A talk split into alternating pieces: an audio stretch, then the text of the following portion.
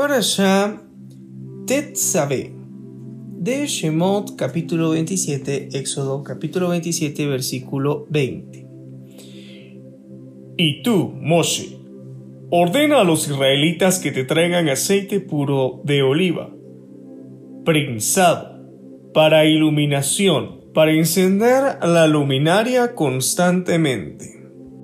Aquí hacemos un comentario.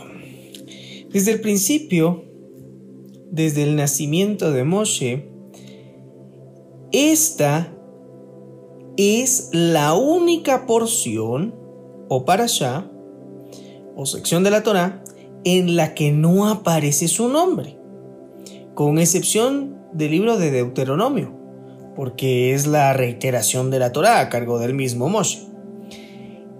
En la presente sección, el nombre de Moshe no se menciona ni una sola vez. Claro, en Éxodo capítulo 32, versículo 32, el gran líder intercede ante el Todopoderoso en favor de los israelitas y le pide que les perdonara las faltas con el becerro o que lo borrase a él del libro de la Torah.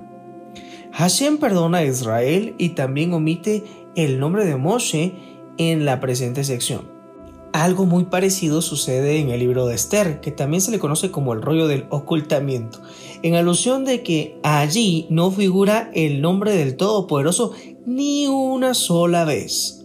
En esta porción, entonces el Todopoderoso se refiere a Moshe refiriéndose a él con el pronombre y tú, evitando llamarlo meramente por su nombre.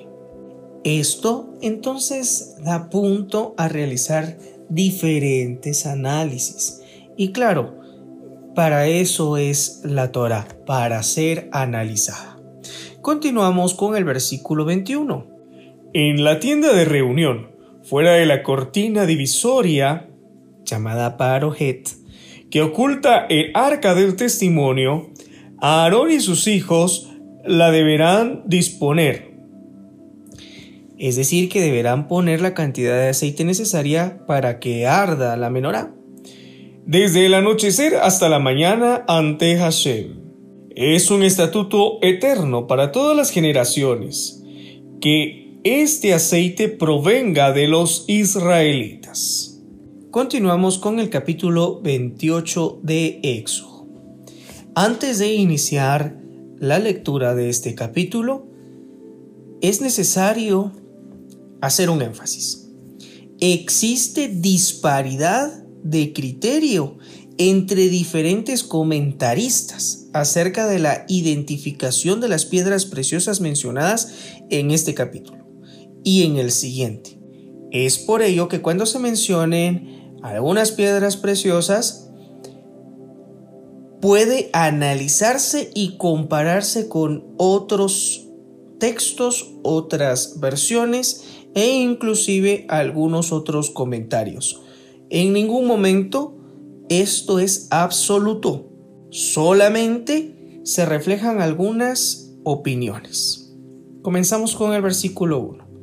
Hashem le dijo a Moshe, Separa a tu hermano Aarón y a sus hijos de los israelitas. Acércalos a ti para que Aarón y sus hijos, Nadab, Abiú, Eliezer e Itamar sean sacerdotes para mí. Deberán confeccionar para tu hermano Aarón vestimentas de santidad que sean para gloria y esplendor.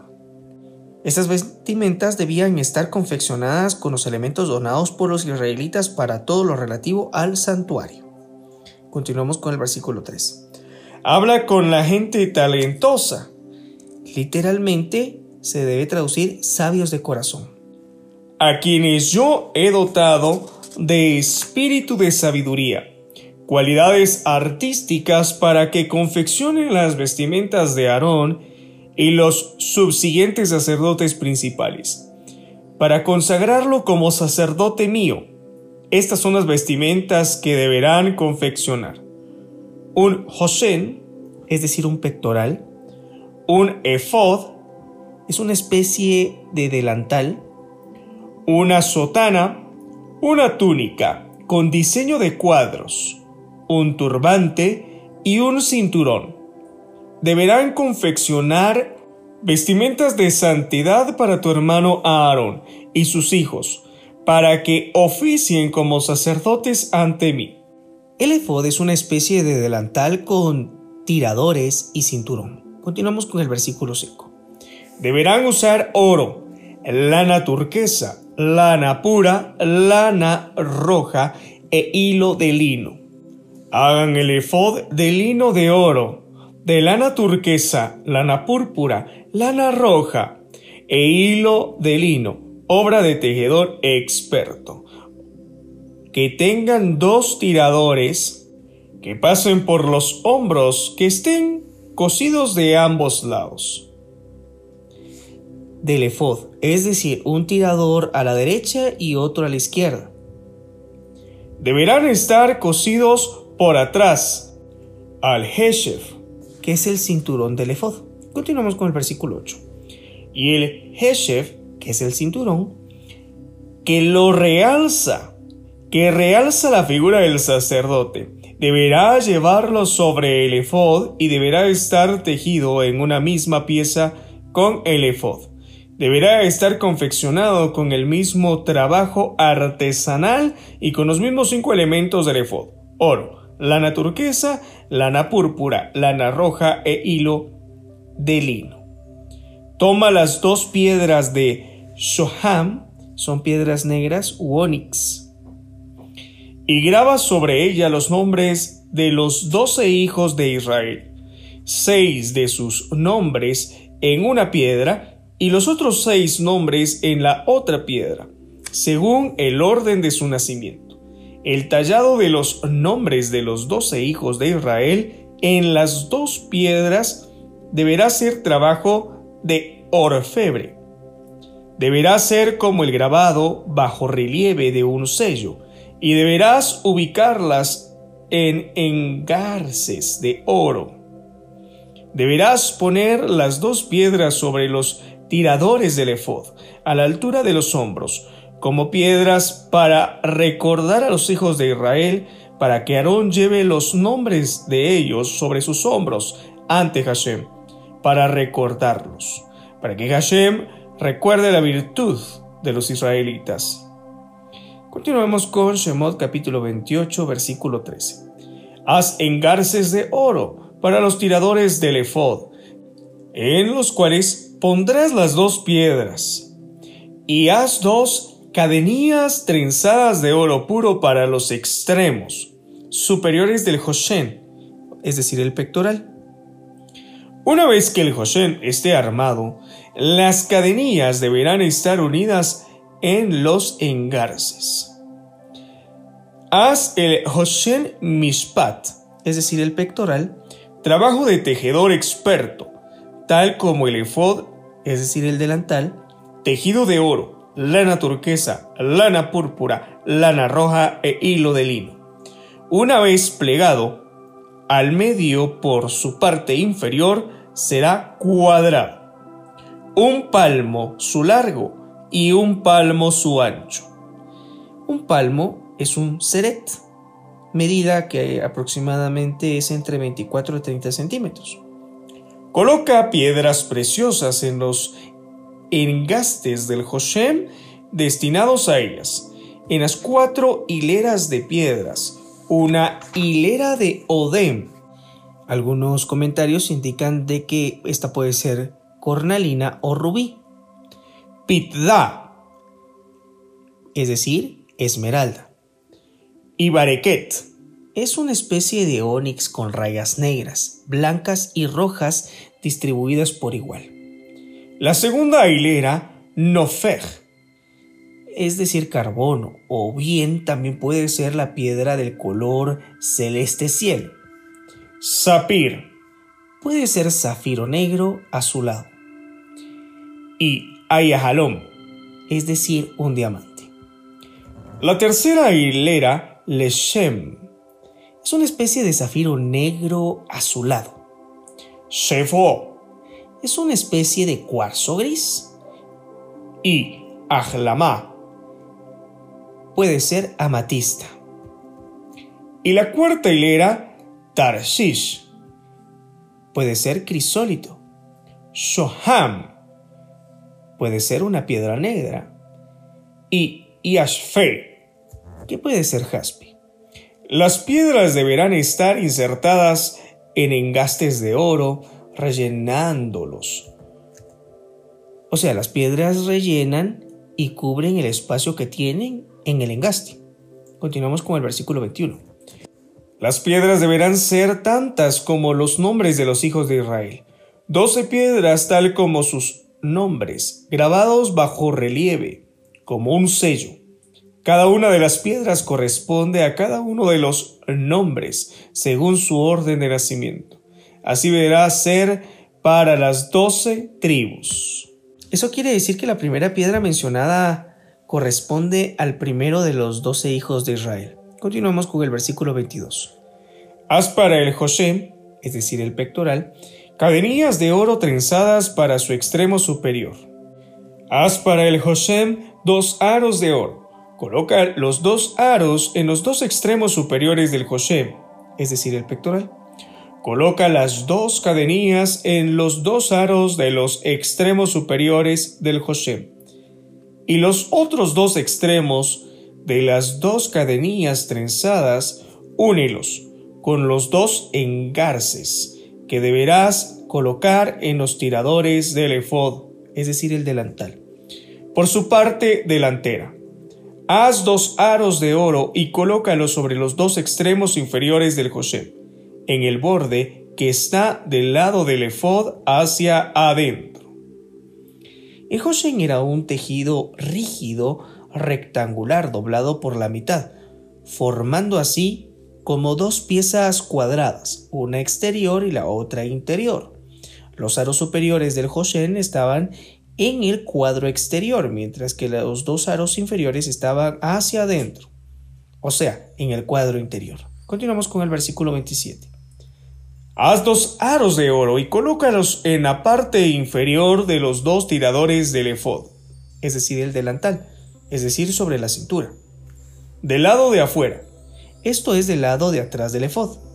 Del lado de su unión, donde los tiradores del efod se unen con el efod. Por encima del cinturón del efod, que unan el Joshem por medio de sus aros inferiores, con los aros del efod, con un cordón de lana turquesa. Literalmente eh, se dice tehelet para que permanezca por encima del cinturón del efod y que el Joshem no se separe del efod. Aarón deberá llevar los nombres de los doce hijos de Israel en el Joshem Mishpat, es decir, el pectoral del juicio, sobre su corazón siempre que entre en el santuario para recordación constante ante mí. En el José Mishpat, es decir, el pectoral de juicio, coloca el Urim y Tumim.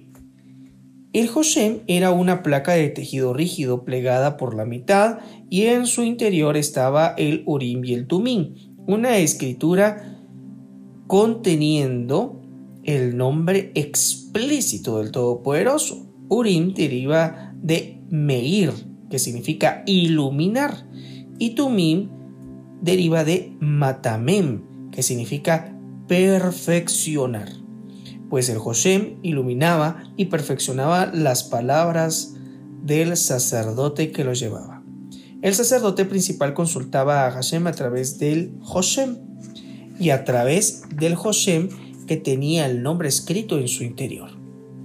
El sacerdote recibía las respuestas, Además de los nombres de los doce hijos de Israel, el Joshem tenía también los nombres de los tres patriarcas y las palabras Shiftei y Eshurun, que literalmente significa tribus de Israel, completando de esta forma todo el abecedario hebreo.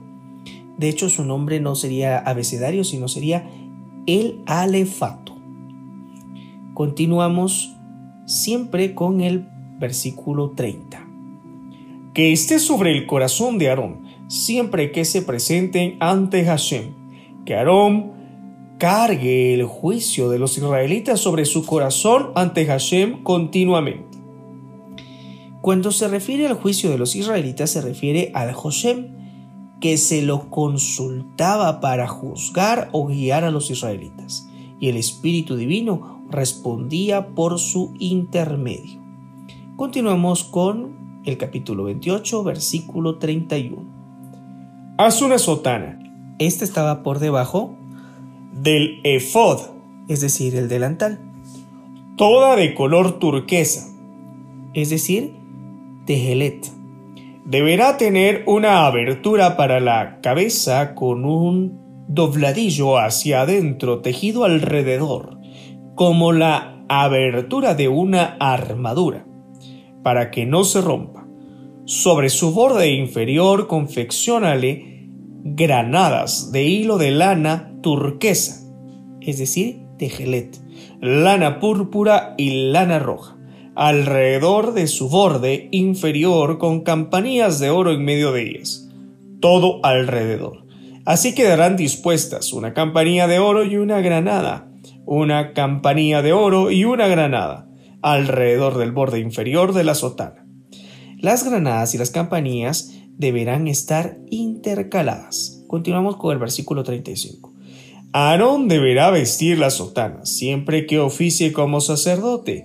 Su sonido se escuchará cuando ingrese al santuario ante Hashem y cuando salga, para que no muera. Es decir, si oficia sin tener puestas las ropas sacerdotales, queda sujeto a la muerte espiritual. No es juzgado por jueces humanos. Las campanillas tienen por objeto de advertir al sacerdote sobre la santidad del servicio que lleva a cabo. Continuamos con el versículo 36. Haz una placa de oro puro y graba en ella, grabado en relieve como un sello, consagrado a Yud Hei Vav Hei. Sujétala con el hilo de lana turquesa y dicho hilo estará sobre el turbante. La placa estará sobre la frente en la parte delantera del turbante. Deberá estar sobre la frente de Aarón para que Aarón cargue con las faltas que se cometan en las ofrendas sagradas que consagren los israelitas, de cualquiera de sus sagradas ofrendas. El tzitzit, la placa, servía como instrumento de expiación por las ofrendas ofrecidas en estado de impureza espiritual. Continuamos siempre con el versículo 38. Deberá estar siempre sobre su frente para que sean aceptados ante Hashem. La responsabilidad de sus errores era transferida a Aarón y, por lo tanto, el tzitzit juega un papel importante. Continuamos con el versículo 39. Haz la túnica bordada a cuadros de lino que deberán vestir debajo del meil o sotana. Haz también un turbante de lino. Haz un cinturón, obra de bordador. Para los hijos de Aarón se harán solo cuatro prendas. Hazles túnicas y hazles cinturones, hazles gorros, turbantes, para gloria y esplendor, y también bermudas. Las ocho vestimentas mencionadas precedentemente las vestirás a tu hermano Aarón y a sus hijos les vestirás. Son las cuatro prendas mencionadas. Úngelos, conságralos y santifícalos para que sean mis sacerdotes Hazles pantalones de lino para cubrir la desnudez de la carne, desde las caderas hasta los muslos, que Aarón y sus hijos. Aquí se refiere al sacerdote principal y a los sacerdotes simples. Vistan dichas prendas. Otra versión traduce dichas bermudas. Siempre que entren a la tienda de reunión o al templo o cuando se acerquen al altar para realizar el servicio divino en el santuario. El sacerdote principal y los sacerdotes simples deben vestir cada uno las prendas propias a su cargo. Así no cometerán falta y no morirán. Es la ley permanente para él y su descendencia. Es decir, es una ley permanente para los sacerdotes. Capítulo 29. Así deberás hacer con ellos para consagrarlos a fin de que oficien como sacerdote míos. Toma un novillo y dos carneros sin defecto, pan sin leudar, hogazas sin leudar mezcladas con aceite y machots, redondas, untadas con aceite, de harina fina de trigo, hechos de agua y harina. Ponlos en un canasto y acércalos al patio de la tienda del encuentro, junto con el novillo y los dos carneros. Acerca a Aarón y a sus hijos al patio de la tienda del encuentro. Literalmente a la puerta de la tienda del encuentro.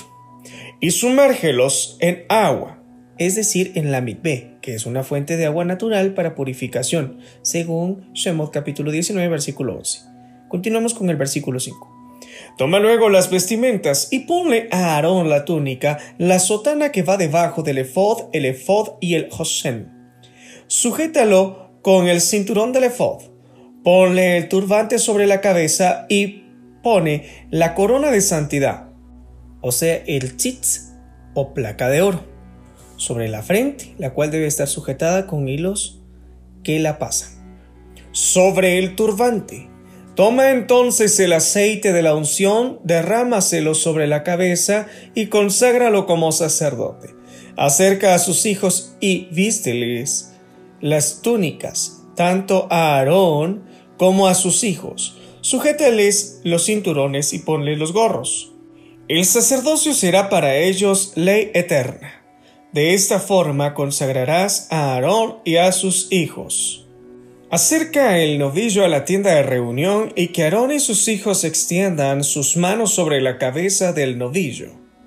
Luego deshuella al novillo ante Hashem en el patio de la tienda del encuentro, literalmente a la puerta de la tienda del encuentro.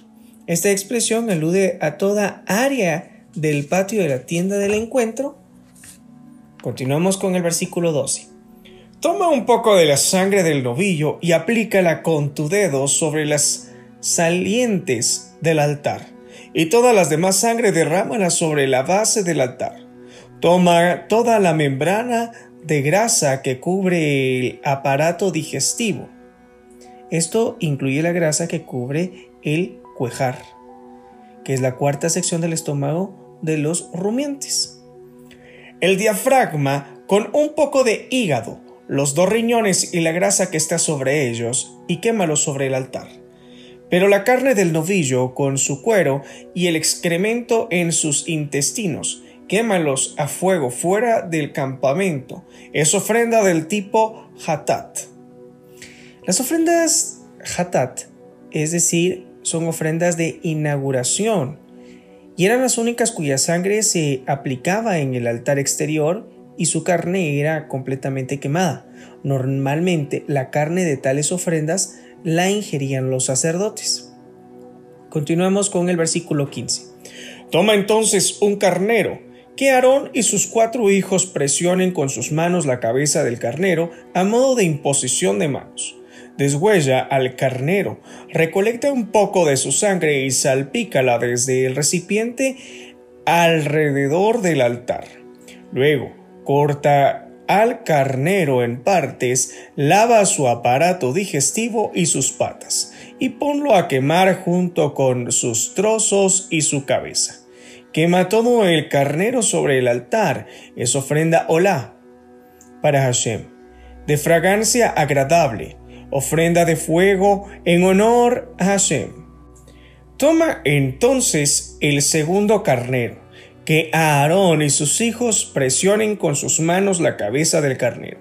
Deshuella al carnero y recolecta un poco de su sangre y ponla sobre la parte media de la oreja derecha de Aarón, específicamente el cartílago de la parte media dentro del oído, y sobre la parte media de las orejas de sus hijos y la oreja derecha, y sobre el pulgar de sus manos derechas y sobre el pulgar de sus pies derechos.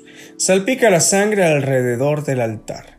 Junta un poco de la sangre de ésta sobre el altar y un poco de aceite de la unción, y salpícalo sobre Aarón, y sobre sus vestimentas, sobre sus hijos, y sobre las vestimentas de sus hijos, juntamente con él. De esa forma quedarán consagrados él y sus vestimentas, y sus hijos y las vestimentas de sus hijos conjuntamente con él. Toma la grasa del abdomen del carnero, la cola, alia se llama en hebreo, que incluye toda la cola, la cadera y el espinazo, pasando por el riñón. La membrana de grasa que cubre el aparato digestivo, el diafragma con un poco de hígado, los dos riñones, la grasa que está sobre ellos y el muslo derecho. Es un carnero de consagración. Toma un pan sin leudar, una hogada de pan sin leudar y una matzá, es decir, pan asimo, del canasto de los panes sin leudar, que deberá estar ante Hashem. Ponlos sobre las manos de Aarón y sus hijos, y agita en vaivén sus manos como una ofrenda tenufá ante Hashem. Retira luego esos elementos de sus manos y quémalos en el altar. Después del primer carnero ofrendado como sacrificio hola de fragancia agradable a Hashem. Es ofrenda de fuego para Hashem. Toma el pecho del carnero de la ofrenda de consagración de Aarón y méselo como ofrenda tenufá, es decir, de vaivén, ante Hashem. Entonces, esa será tu porción. Hashem le indica a Moshe que ese pecho será para su consumo durante los siete días de la consagración de Aarón y los hijos como sacerdotes. Fue Moshe quien ejercitó como tal y por eso el pecho le fue destinado a él, porque le corresponde a un sacerdote en ejercicio. Continuamos con el versículo 27. Consagrarás de aquí en más el pecho de la ofrenda tenufá, es decir, de vaivén horizontal, y el muslo de la ofrenda terumá, es decir, de vaivén vertical. Tales partes se consagran meciéndolas vertical y horizontalmente y entregándoselas luego al sacerdote para que las ingiera. Esas partes, el muslo derecho y el pecho son las que deben consagrar, porque son partes del carnero de consagración de Aarón y sus hijos que quedaron consagradas por medio del mecimiento horizontal y vertical. Ello significa que el pecho y el muslo deberán ser para Aarón y sus hijos por ley eterna, de parte de los israelitas. Es un donativo y continuará siendo un donativo de parte de los israelitas, tomando sus ofrendas shelamim, es decir, de paz, que ellos apartan para Hashem. Las vestimentas del sacerdocio sagrado de Aarón serán para sus descendientes que lo sucedan para conferirles a ellos el estatus especial y ser consagrados por medio de las mismas. Aquel de sus hijos que lo suceda como sacerdote principal, el que va a ingresar a la tienda de la reunión para el oficio sagrado en él, día de Yom Kippur, en el recinto más sagrado del santuario, deberá vestir previamente aquellas vestimentas durante siete días consecutivos deberás tomar el resto del carnero de la consagración y cocinar su carne en lugar sagrado, es decir, en el patio de la tienda del encuentro. Aarón y sus hijos comerán la carne del carnero y el pan sin leudar del canasto en el patio de la tienda del encuentro. Ellos, Aarón y sus hijos, deberán ingerir esas ofrendas para obtener por medio de ellas expiación y quedar consagrados y dedicados a su función sacerdotal. Ningún ajeno al sacerdocio podrá comer de ellas, porque son sumamente sagradas. Y si sobrase algo de aquella carne, de la ofrenda de consagración o de aquel pan de la canasta, hasta la mañana siguiente deberás quemar al fuego todo lo que sobre. No deberá ser ingerido porque está consagrado. Así deberás hacer con Aarón y sus hijos, todo tal como te ordené. Su proceso de consagración llevará siete días, durante los cuales no deberá salir del patio de la tienda del encuentro. Verificar con Levítico capítulo 8 versículo 35. Y cada día se debe realizar el mismo procedimiento. Cada día deberás ofrecer un novillo como ofrenda hatat, es decir, por la falta. Por las expiaciones de purificación del altar, deberás purificar el altar de su anterior estado de profano, ofreciendo expiación por él, salpicando la sangre de los sacrificios con el dedo y deberás ungirlo para santificar. Como comentario, pues el altar deberá ser purificado por cualquier acción inadecuada relacionada con su construcción. Un ejemplo de ello. ¿Qué hubiese pasado si alguien hubiese donado algo para su construcción, pero es un elemento robado o tiene algún gravamen? Entonces necesita ser santificado. Versículo 37. Durante siete días deberás hacer la expiación del altar y consagrarlo. El altar será sumamente sagrado, de modo que todo aquel que toque el altar, incluso una ofrenda inepta para tal fin, quedará consagrado.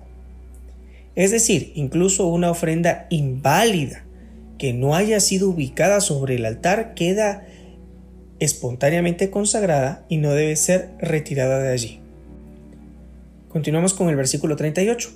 Esto es lo que deberás ofrendar sobre el altar por día dos corderos menores de un año siempre.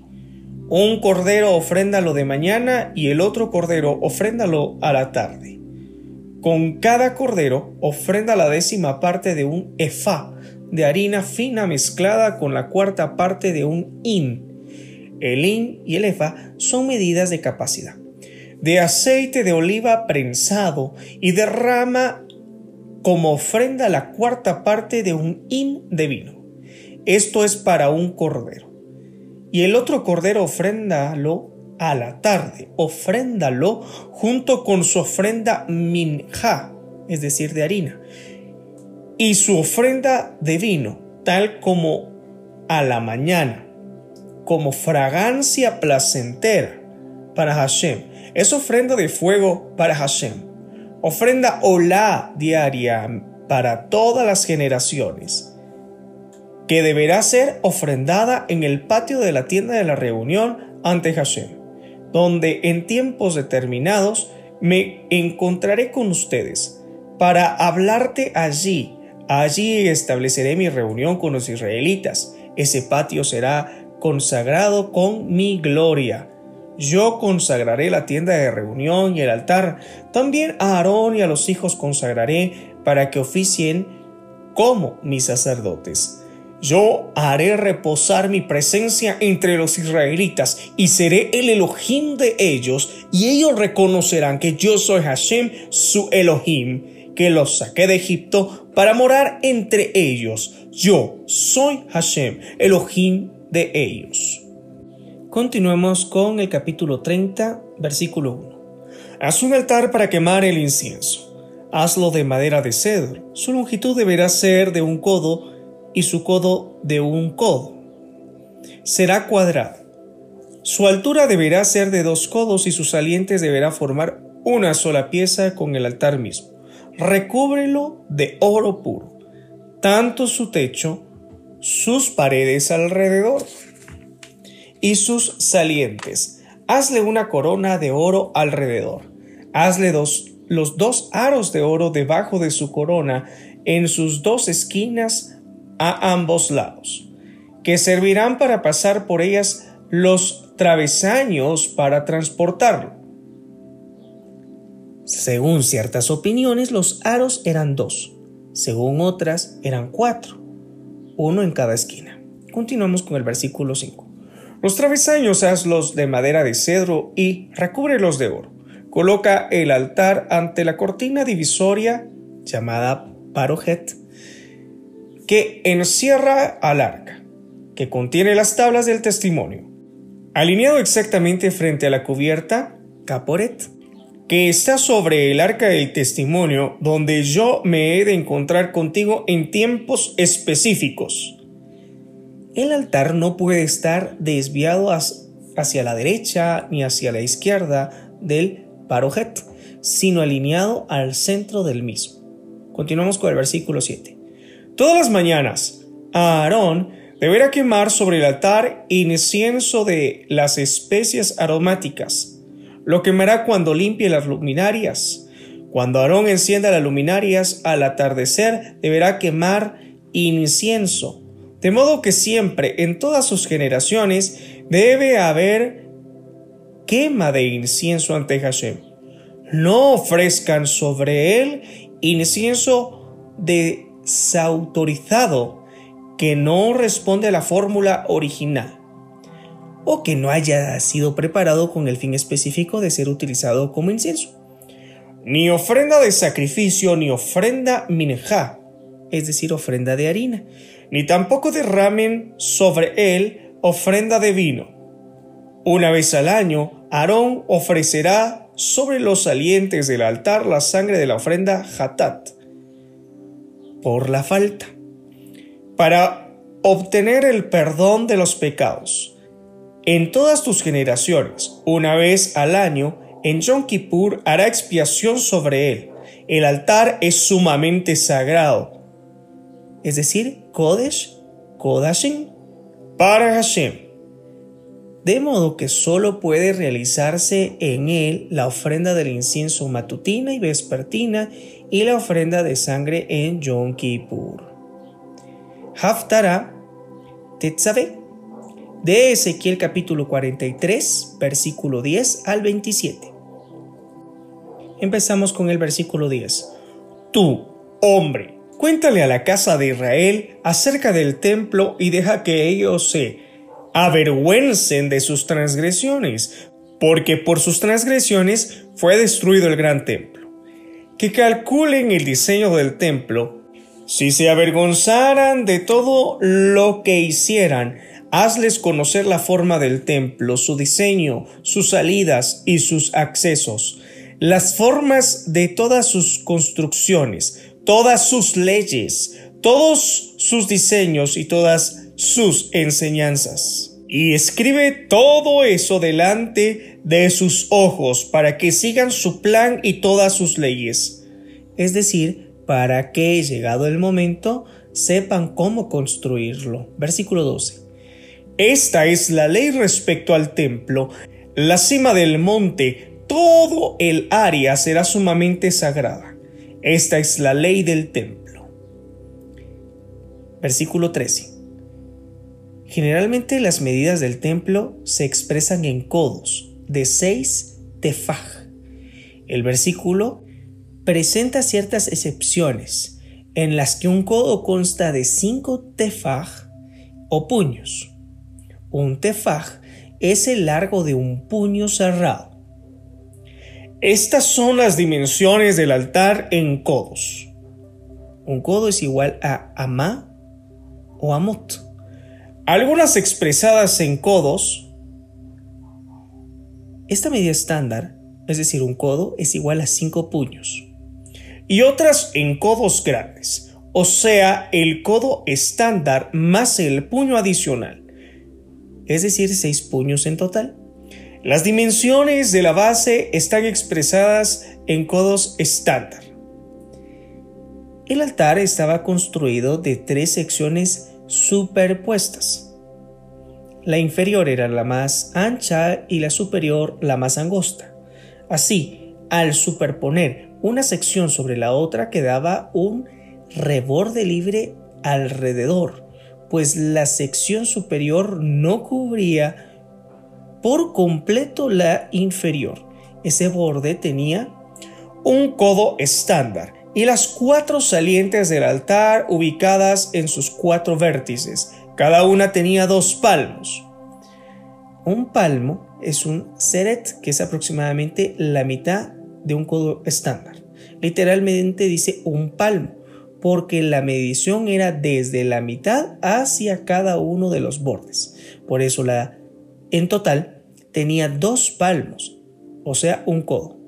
Lo mismo, o sea, la misma unidad de medida en referencia al codo estándar, es aplicable para el altar interior, desde la base del Heik sobre la tierra hasta la Azará inferior, que vendría ser la superficie superior de la sección inferior. Hay dos codos, es decir, el Heik es la sección inferior, la base de toda la estructura, tiene dos codos de altura. Y superponerle la otra sección en la base que daba una cornisa libre de y un codo de ancho desde la superficie de la pequeña azará o azara inferior a la gran azará que es la sección interna, la inmediatamente superior a la pequeña azara. Hay cuatro codos, o sea, la sección intermedia tiene cuatro codos de altura. A superponerle a esta la sección superior quedaba una cornisa alrededor, de un codo de ancho. El ariel, que es la sección superior, en la que se queman las ofrendas, tiene cuatro codos de alto. Desde el ariel se proyectan hacia arriba cuatro salientes. El ariel tiene 12 codos de largo por 12 de ancho y es cuadrado en sus cuatro lados. Hay dos interpretaciones respecto a la expresión cuadrado en sus cuatro lados. Uno, lo toma literalmente de modo que esta sección debe tener concretamente 12 por 12 codos y la otra interpretación entiende lados en el sentido de cuadrantes, de modo que dicha superficie está compuesta por cuatro cuadrantes iguales, cada uno de 12 por 12, lo que da un total de 24 por 24 codos que surgen de medir desde un punto central. 12 codos hacia las cuatro direcciones. Asimismo, había una franja alrededor, de un codo de ancho, por donde caminaban los sacerdotes, y rodeando. A esa franja había un borde también de un codo de ancho, de modo que la sección superior tenía una superficie total de 28 por 28 codos. Continuamos con el versículo 17. La azará es decir, superior, es decir, la sección intermedia, tiene 14 codos de largo por 14 de ancho y es cuadrada en sus cuatro lados. Y una franja de alrededor es de dos medios de codo, es decir, midiendo desde el centro de dicha franja hacia cada uno de sus bordes hay medio codo, por lo que el ancho total de la franja era de un codo. Y su cornisa alrededor es de un codo de ancho. La superficie total de esta sección es entonces 30 por 30 codos. Los que ascienden por sus rampas deben orientarse hacia el este, es decir, la derecha. Continuamos con el versículo 18. Luego me dijo, Tú, hombre, así dice Hashem Elohim, estas son las normas del altar para el día en que sea terminado, para ofrecer sobre él ofrendas hola, y para salpicar contra él la sangre de las ofrendas, a los sacerdotes levíticos, descendientes de Sadoc, aquellos que están próximos a mí, los que me sirven, dice Hashem Elohim, les darás un novillo joven para ofrenda hatat, es decir, una ofrenda por el pecado. Sadoc fue el primer sacerdote principal en oficiar en el templo de Salomón. Continuamos con el versículo 20. Toma un poco de su sangre y ponla sobre las cuatro salientes del altar y sobre las cuatro vértices de la azará superior y sobre el borde alrededor. Así lo purificarás y le brindarás expiación. Toma entonces el novillo de la ofrenda hatat, es decir, por el pecado, y quémalo donde termina el templo, fuera del santuario es decir, fuera del templo, pero dentro de los límites del monte del templo. Continuamos con el versículo 22. El segundo día de inauguración del altar ofrenda un chivo sin defecto, como ofrenda hatat, es decir, por el pecado. Los que salpican la sangre, que purifiquen el altar como lo purificaron con el novillo. Cuando termines la purificación, es decir, todos los días después de haber finalizado la purificación del altar con la sangre del chivo, según el versículo 22. Deberás ofrendar un novillo joven sin defecto y un carnero del rebaño sin defecto. Deberás ofrendarlos ante Hashem, es decir, ponlos sobre el altar. Y los sacerdotes echarán sobre ellos sal y los ofrecerán como sacrificio hola ante Hashem. Durante siete días deberás ofrecer diariamente un chivo como ofrenda a Hatat y también un novillo joven y un carnero del ganado menor, todos sin defecto físico alguno. Durante siete días estas ofrendas harán expiación por el altar y lo purificarán, así lo consagrarán. Y al cabo de los siete días, desde el octavo día en adelante, los sacerdotes ofrecerán sobre el altar vuestras ofrendas hola y las ofrendas Shelamim, es decir, de paz. Y en mérito a las ofrendas, yo estaré complacido con ustedes, dice Hashem Elohim. La porción de esta semana, titulada Tetzavé, o que recibe este nombre, significa y mandarás. Todos somos llamados a vivir una vida práctica en el Evangelio, en las buenas nuevas, en la salvación, en el mensaje eterno. Pues este mensaje es eterno. Y no todos en el pasado tuvieron ese privilegio de oficiar dentro del tabernáculo o del templo. Existían roles. Pero todos tenemos el llamado a vivir en nuestro interior como sacerdotes.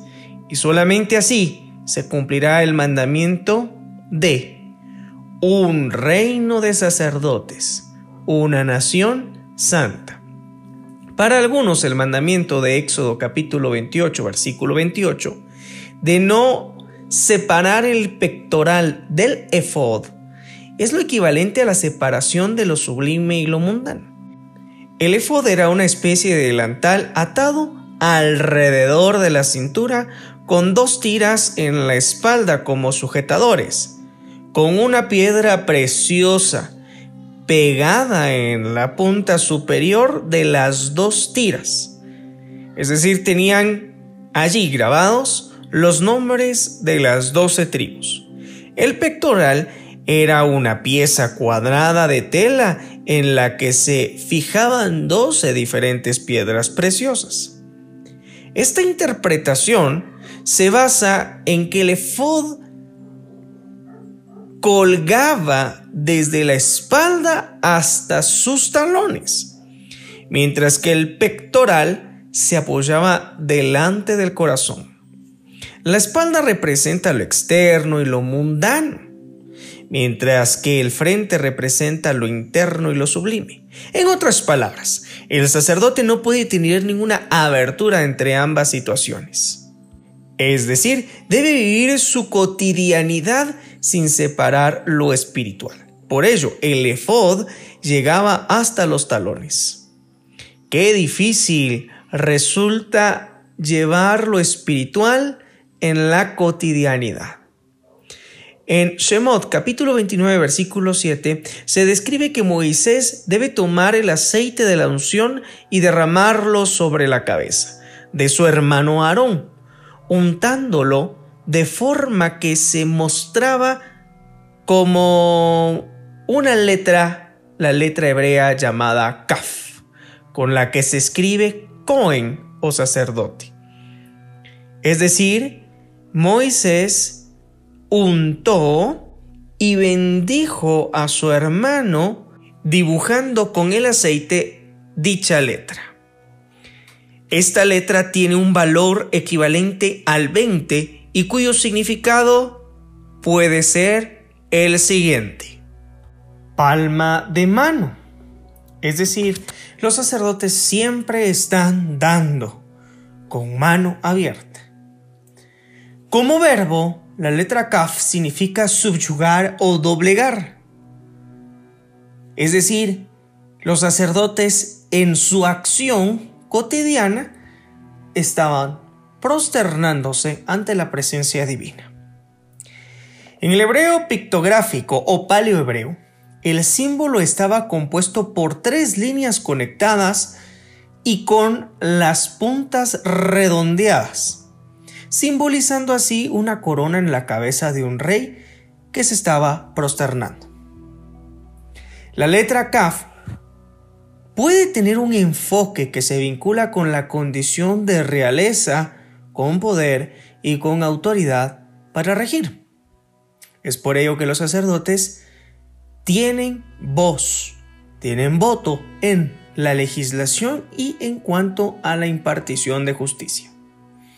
La mano abierta, marca de palos cruzados, señal para abrir y monumento son palabras que denotan o surgen de la letra Kaf. También puede significar las manos limpias de un hombre justo. Así como relata Shemot capítulo 29 versículo 37, todo aquello que toque el altar quedará consagrado. Así debemos de vivir. Una vez hemos tenido alguna experiencia espiritual, debemos cambiar para siempre, porque hemos quedado consagrados. Una vez más, Moisés recibe la afirmación que el pueblo sabrá quién les ha sacado de Egipto. Puedes corroborar esto con Shemot, Éxodo capítulo 29, versículo 46.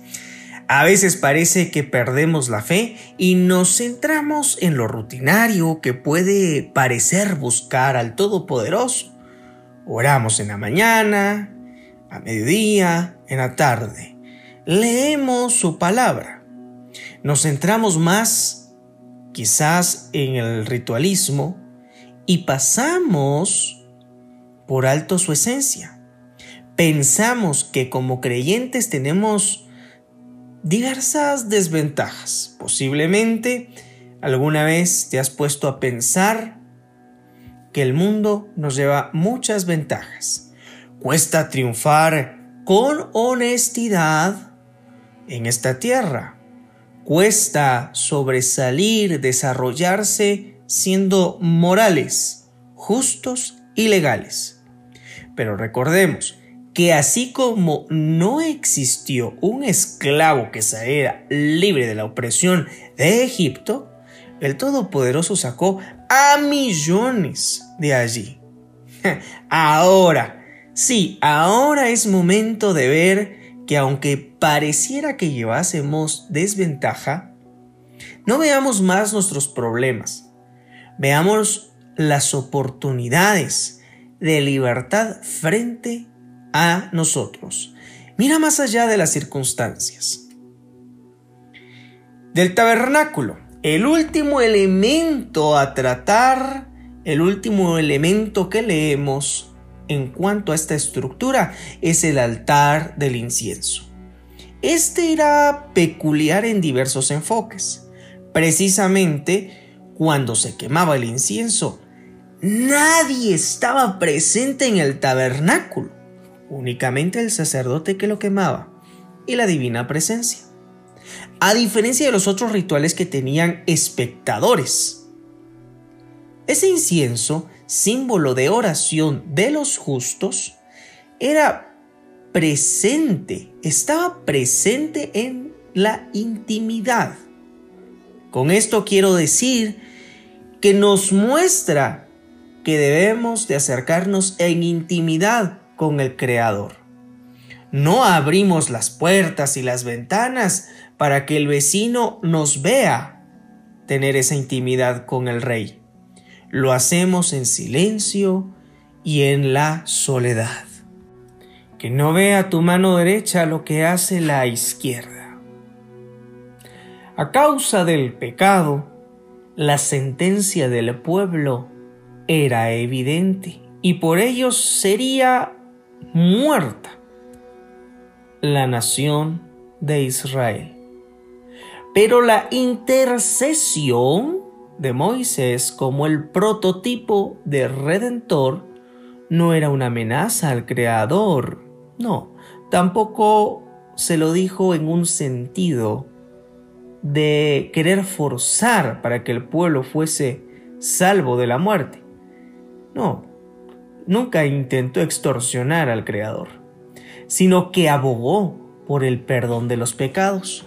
De ahí la frase, si tú no perdonas el pecado del pueblo, bórrame del libro que has escrito. Según Éxodo capítulo 32, versículo 32. Si el pueblo es aniquilado, Moisés dejaría de tener la misión que se le había encomendado. La Torá era su vida y no tendría más el rol de comunicador, de transmisor, de maestro de la sabiduría eterna para el pueblo. Esto muestra que ese rol mesiánico atrevido es la esencia del hombre. La unidad de la humanidad con la Torah produce salvación. Otro enfoque del por qué en esta porción no aparece el nombre de Moisés, para algunos es que en esta semana de la lectura, en el transcurso de esta semana, Moisés fallece. Sí, es justamente en esta época donde se conmemora la muerte, el descanso más bien, de Moisés. Moisés fue tanto profeta como sacerdote. Los sacerdotes transmiten su oficio generacionalmente, mientras que el profeta no. En esta porción se plasma el rol de Aarón como el sacerdote del tabernáculo sin verse eclipsado por Moisés. El sucesor profético de Moisés es Josué, su discípulo, quien introduciría al pueblo a la tierra prometida. Tanto Josué como Aarón tienen el mismo rol, cada uno en su enfoque, acerca de presentar la promesa, uno a través de la conquista y el otro a través de los sacrificios. Por lo anterior, podría decirse que existe en esta porción un cambio de orden sacerdotal, siendo Moisés quien preparó al sucesor sacerdotal y al profético. Para cerrar esta porción, quisiera hacer un pequeño análisis de Moisés con el rol de sacerdote y de profeta. Tanto el sacerdote, que es Cohen, como el profeta, que es un naví, palabras en hebreo, son parte y tipos de liderazgo con características y cualidades peculiares. Ambos grupos tienen la finalidad de buscar la santidad en el pueblo. Moisés es uno de los profetas más grandes de la historia de Israel. Veamos esas diferencias entre sacerdote y profeta.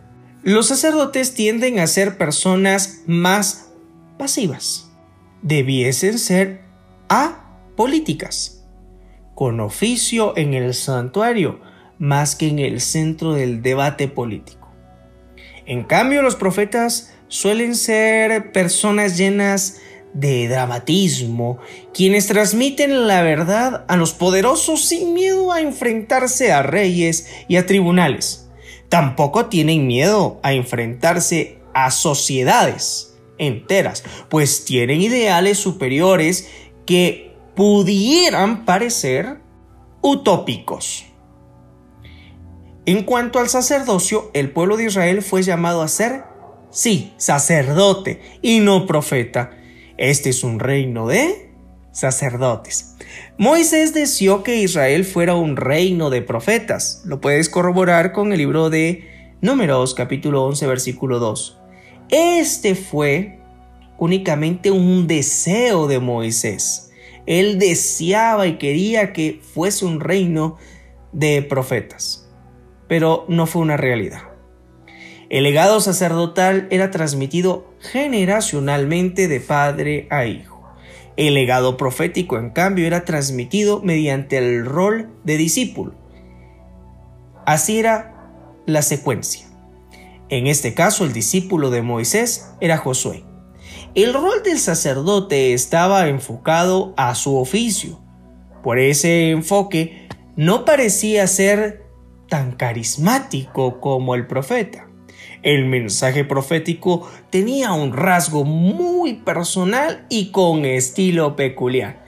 Nunca existieron profetas con el mismo estilo. Nunca existieron sacerdotisas, pues este era un oficio formal. Mientras que sí existieron profetisas, pues sí existió siempre ese rol de autoridad personal. Los sacerdotes tenían una vestimenta peculiar y tradicional. En cambio, los profetas no tenían uniformes especiales. Los sacerdotes eran escuchados con normativas llamadas kavod. Kavod significa honor, respeto y dignidad, que incluía algún protocolo de formalidad. En cambio, los profetas eran honrados con ser escuchados, pero no incluía un protocolo de respeto llamado Kabod. Los sacerdotes serán separados del pueblo, sirviendo en el templo, buscando apartarse de la profanación y o contaminación. En cambio, los profetas eran parte del pueblo, de las demás tribus. Ellos ejercían roles de pastor, por ejemplo, Moisés y Amós, e inclusive granjeros como el profeta Eliseo. Para los sacerdotes existían normativas respecto al matrimonio, pues únicamente podían casarse con personas de su misma tribu, si querían seguir perteneciendo a esta orden. Cuando los profetas recibían un mensaje o una visión, realizaban trabajos especiales que les alejaba de la cotidianidad del trabajo. Aquí vemos una diferencia laboral. Los sacerdotes ofrecían sacrificios en silencio. En cambio, los profetas servían al Todopoderoso por medio de la Torah. Los sacerdotes tenían un rol de tiempo basándose en ciclos de día, semana o mes. Lo mismo era ayer como hoy. Los profetas vivían en el tiempo del pacto, tanto así que el presente podía ser totalmente distinto al ayer o al mañana. El servicio sacerdotal no cambiará nunca. El servicio profético estaba en constante cambio pues las sociedades evolucionan. Desde un enfoque filosófico, el sacerdote trabajaba en pos de la historia. En otras palabras, representaban una estructura bien constituida. Desde un enfoque filosófico, el profeta trabajaba para santificar la naturaleza. En otras palabras, representaban la espontaneidad y no por ello dejaban el fundamento pues este siempre fue y será la Torah. En cuanto a las acciones más comunes de los sacerdotes está Learot y Leavdil, palabras hebreas que significan instruir y distinguir respectivamente. La principal actividad del profeta era la proclamación de la palabra, es decir, la Torah. En otras palabras, el Evangelio eterno. Para el sacerdote era necesario la proclamación de la ley, es decir, la alajá, como palabra del Eterno con un fin creacionista. En cambio, el profeta proclamaba la narrativa o discurso, es decir, la ágada, basada en cuanto a la redención. Los sacerdotes transmitían la palabra del Eterno para todos los tiempos, mientras que el profeta transmitía la palabra del Eterno para este tiempo. Hoy debemos de unir la ley con la narrativa o discurso, pues la creación debe de obtener la redención. Moisés cumplió con ese doble rol. Era tanto sacerdote, pues fungió como tal cuando consagró a la orden de Aarón y a sus hijos. Y fue, claro, profeta. Moisés es el agente visible y personaje principal de cuatro de los cinco libros de la Torah. En esta única porción de la Torah, es Aarón y sus hijos quienes tomaron un rol importante sin ser eclipsados por Moisés y también sin eclipsar a Moisés. Este equilibrio simbiótico es necesario en el cuerpo de la nación de Israel. Moisés encendió el fuego de las almas de Israel por todas las generaciones y Aarón y su simiente tomaron ese fuego y lo convirtieron en la llama para la eternidad. Esto nos hace ver con claridad que ambos elementos son necesarios para el crecimiento y desarrollo natural. Ley y gracia, justicia y misericordia son palabras que deben de ir de la mano y su fin será una fe inquebrantable y sustentable por la palabra del Eterno. Quizás has escuchado el término o frase cambio de sacerdocio, cambio de ley. Esta frase es muy mal interpretada y tiene su fundamento precisamente en esta porción. Pues Moisés delegó el rol sacerdotal en su hermano. Esto por instrucción divina, claro. Y la ley en esta porción Tetzabé tiene un rol de limpieza o expiación, pero posteriormente la orden sacerdotal de Melquisedec ha cambiado sin negar y sin abolir la ley, sino en el orden estricto de limpieza y expiación, que es el enfoque de esta porción. La Torah es tan eterna como su encarnación Yeshua de Nazaret. Esta semana puedes profundizar los siguientes temas. ¿Por qué esta porción, a diferencia de las otras, es la única que no incluye el nombre de Moisés? Significado de la frase, si tú no perdonas el pecado del pueblo, bórrame del libro que has escrito. Shemot 32, 32. El pecado mata y destruye el tabernáculo. Son temas para analizar. También puedes meditar sobre lo siguiente. Responde la pregunta, ¿cómo podemos mejorar el sacerdocio interno? Mi nombre es Juan Carlos Castillo Rodríguez y ha sido un gusto compartir contigo esta porción tan maravillosa llamada Tetzabe, pues es palabra del Eterno. Ahora te invito a que tú puedas seguir creciendo espiritualmente. Espero encontrarte en una próxima ocasión y puedes visitarnos a través de nuestras redes sociales, Ministerio Shedeur, también a través de nuestro sitio web shedeur.com, en donde encontrarás mucha información al alcance de tu mano. Todos los recursos son gratuitos. Shalom hermanos.